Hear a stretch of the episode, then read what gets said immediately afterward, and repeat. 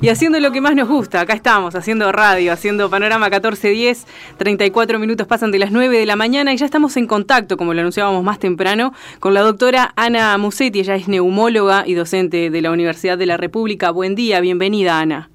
Buenos días, saludos a todos, buenos días. ¿Qué tal? ¿Cómo estás? Y gracias por atendernos un ratito acá en el programa. Sí, adelante, cómo no. Bueno, este, con Ana vamos a estar hablando sobre las consecuencias del coronavirus en pacientes eh, recuperados, pero antes de empezar a hablar y empezar a hacer algunas preguntas, quiero hacer un breve contexto y usted me dirá si es correcto o no lo que voy diciendo, ¿está? Como para darle una entrada al tema. ¿No? Bien, el COVID-19 es un virus y como todo virus se trata de cierto código que eh, habita una célula y al habitarla es como cuando, eh, digamos, se, activa, ¿bien?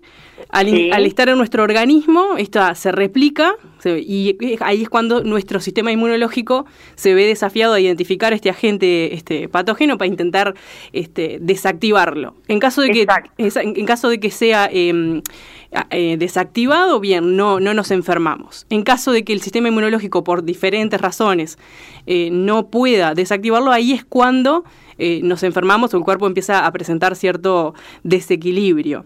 Ahora, la pregunta inicial, como para empezar a hablar de, este tema, este virus, este, este coronavirus 19, ¿qué características tiene y, cómo, se, cómo se comporta ni bien este, ingresa a una de nuestras células? Bueno, no, la característica principal, la parte este, inmunológica, bueno, se va este, desarrollando a medida que toma contacto con el virus y se generan anticuerpos para, como tú decías, limitar la infección.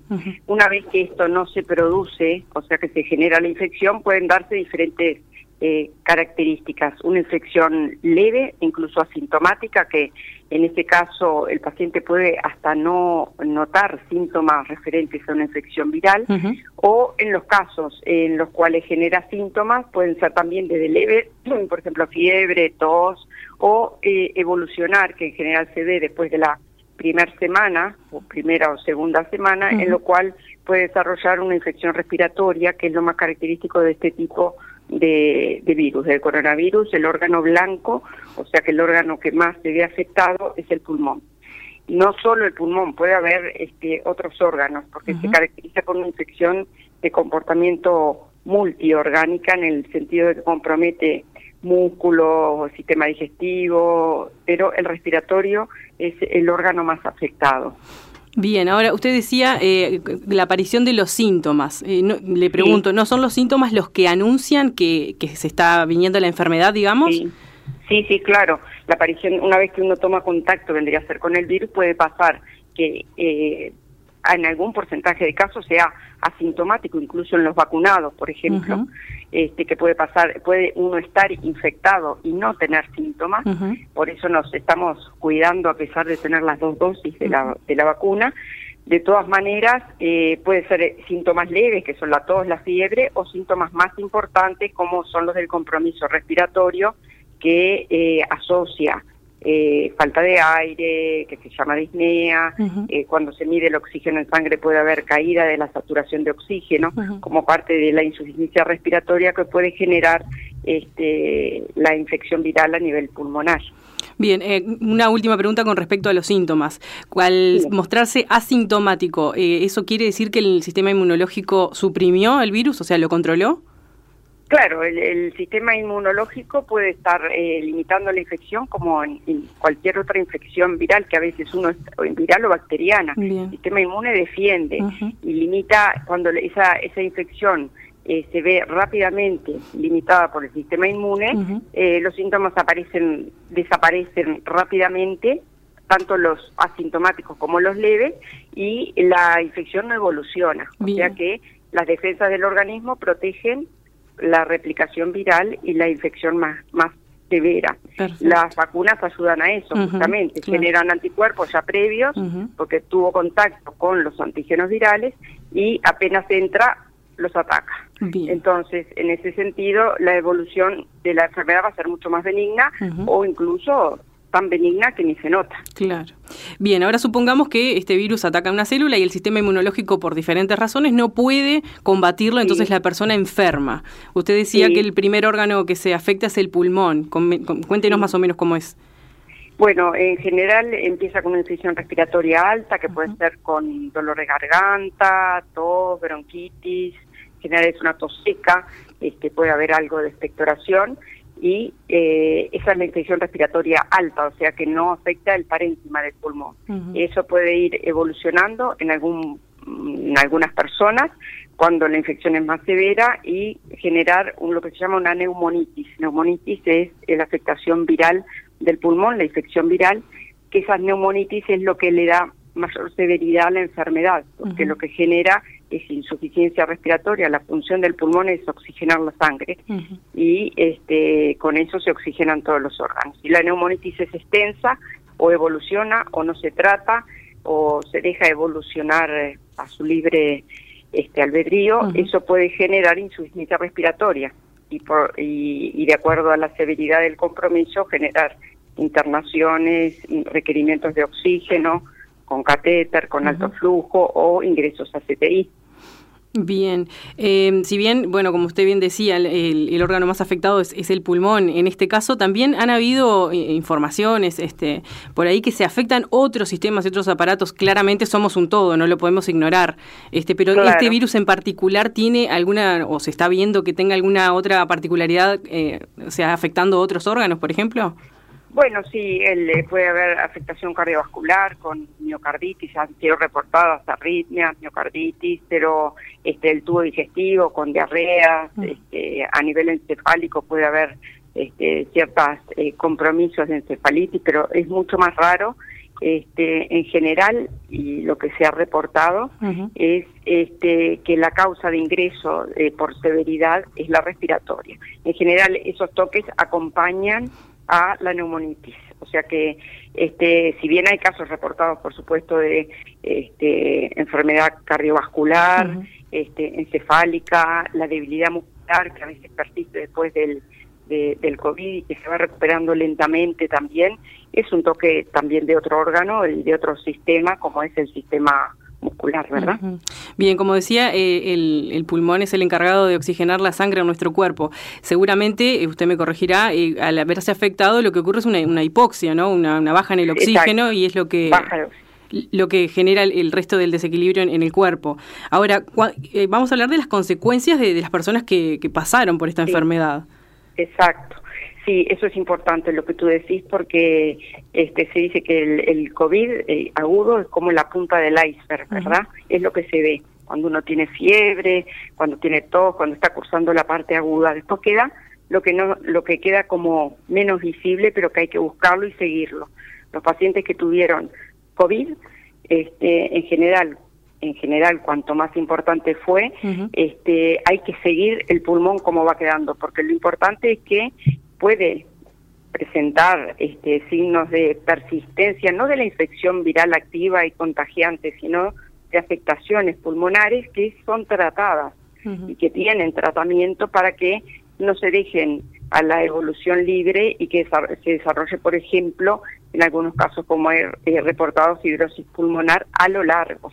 Entonces, lo que es importante es que una vez que este, un paciente tuvo COVID y más que nada que ha requerido internación o que después del COVID refiere que tiene más falta de aire que previo a cuando tuvo la enfermedad por COVID, eso es importante que consulte porque hay que hacer una serie de estudios para ver cómo está el pulmón, cómo está la parte funcional del pulmón y anatómica y hacer el tratamiento que corresponda. Doctora, eh, hablé con usted creo hace, hace un mes, mes y poco, eh, y justamente para hacer un informe dialogamos sobre, sobre este tema y usted me dio el dato eh, que a nivel mundial ya de los enfermos por COVID que han estado en, en CTI, el 20% de esa población vuelve, vuelve al médico por otro tipo de, de patologías en, en, un 20%, lo cual es un número este, bastante elevado, número que por otra parte yo no, no tenía.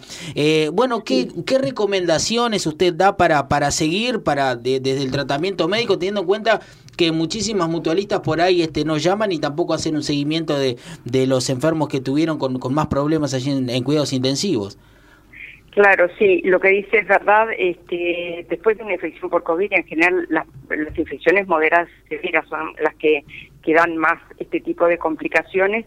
El paciente queda más de frágil, se le llama, o sea que su sistema inmunológico no queda al 100%. Entonces, lo que se ha visto, independiente de la afectación pulmonar, es que en el siguiente mes, después de una infección por COVID, pueden presentarse infecciones. Puede ser respiratoria, pueden ser urinarias, pueden ser infecciones de otros sitios, porque el sistema inmune no queda totalmente este, ad íntegro, así como nuevo, se va recuperando de a poco. Es una, una patología que no, como no es como una gripe, aunque las gripes a veces demoran este, en recuperar, esta, esta infección lo que se ha visto es que deja al sistema inmune frágil y esa fragilidad se ve con mucho mayor el primer mes que después se va recuperando, obviamente.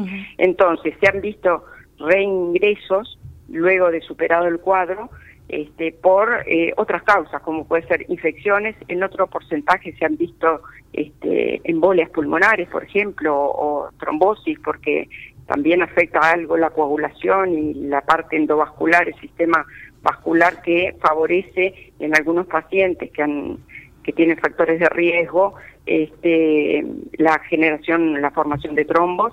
Y bueno, ese es la, el motivo por el cual en los siguientes meses a una infección por COVID eh, se requiere un, reingreso el paciente por otra causa.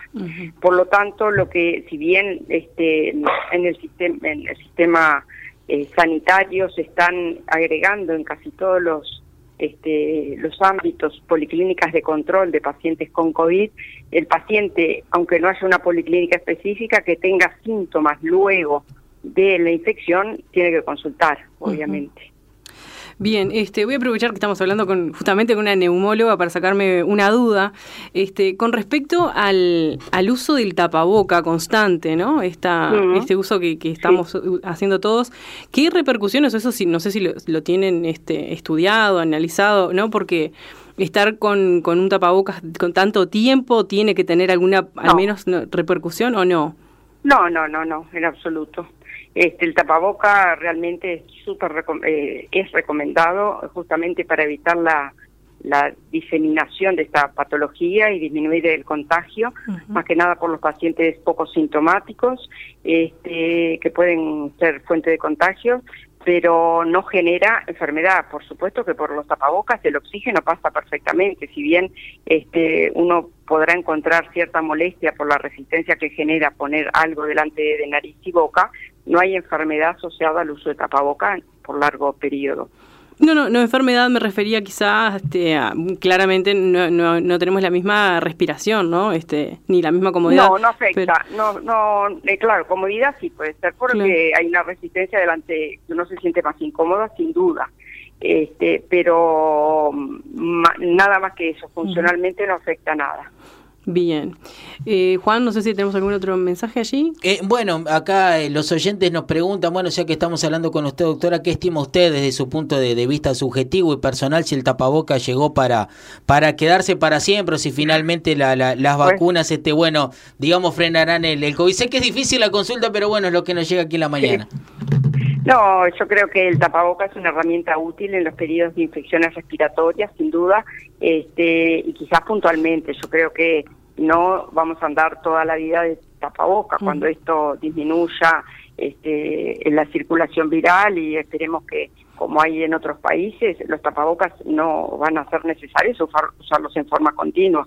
A diferencia de que me parece que sí, lo que llegó es la costumbre de utilizarlo cuando uno tiene síntomas respiratorios para cuidar al resto, este, o sea que uno si está con cierta afección, independiente que sea COVID, me parece que es una buena cosa incluso para la gripe.